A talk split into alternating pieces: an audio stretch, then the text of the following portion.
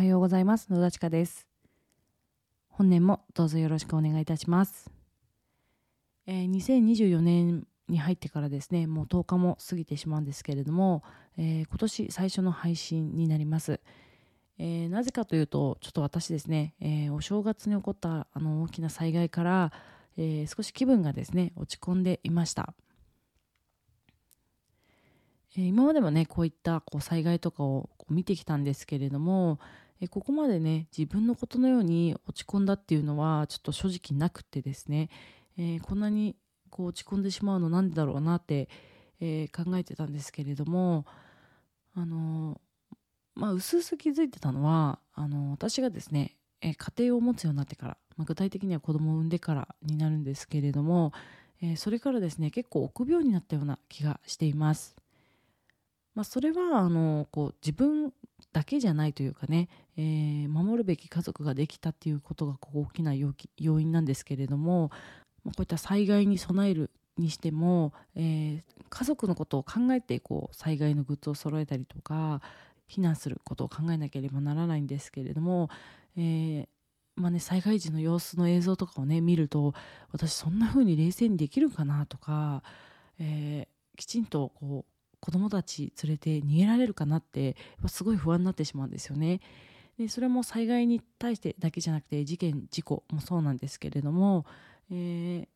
まあ、子供ってね自分たちの想像を超えていろんな行動をしてしまうので、まあ、事件事故を未然に防ぐための、まあ、注意しなければいけないことってたくさんあるんだなって、えー、学んだんですよ。そういうことを気にしだすと本当にきりなくって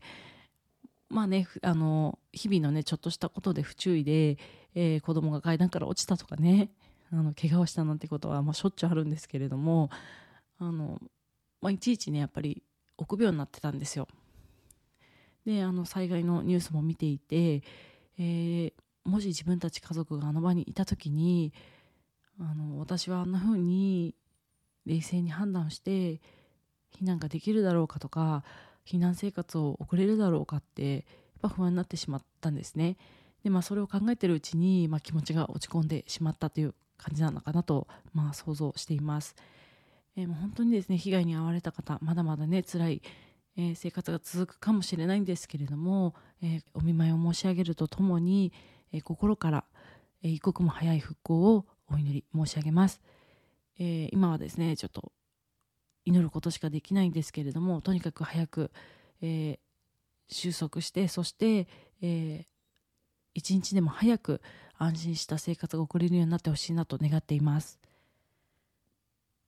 まあ、そんな感じでですねあの本当はですね年始から結構いろいろ元気に動き回る予定だったんですけれどもちょっとですねそういう気分ではなくてですね、えー、まあ、これ隠しても仕方ないなと思っでまずはそのことをご報告しておこうと思って、まあ、こんな配信配信はですねしています。えー、ただですね、えー、もうやりやることとかもいろいろ決めていて、えー、これから企画とかもたくさんやっていきたいなと思っていますので、えー、ちょっとエンジンがかかり次第ですねまたどんどん活動していこうと思っていますので応援よろしくお願いいたします、えー、それでは本日も最後までお聴きくださりありがとうございました。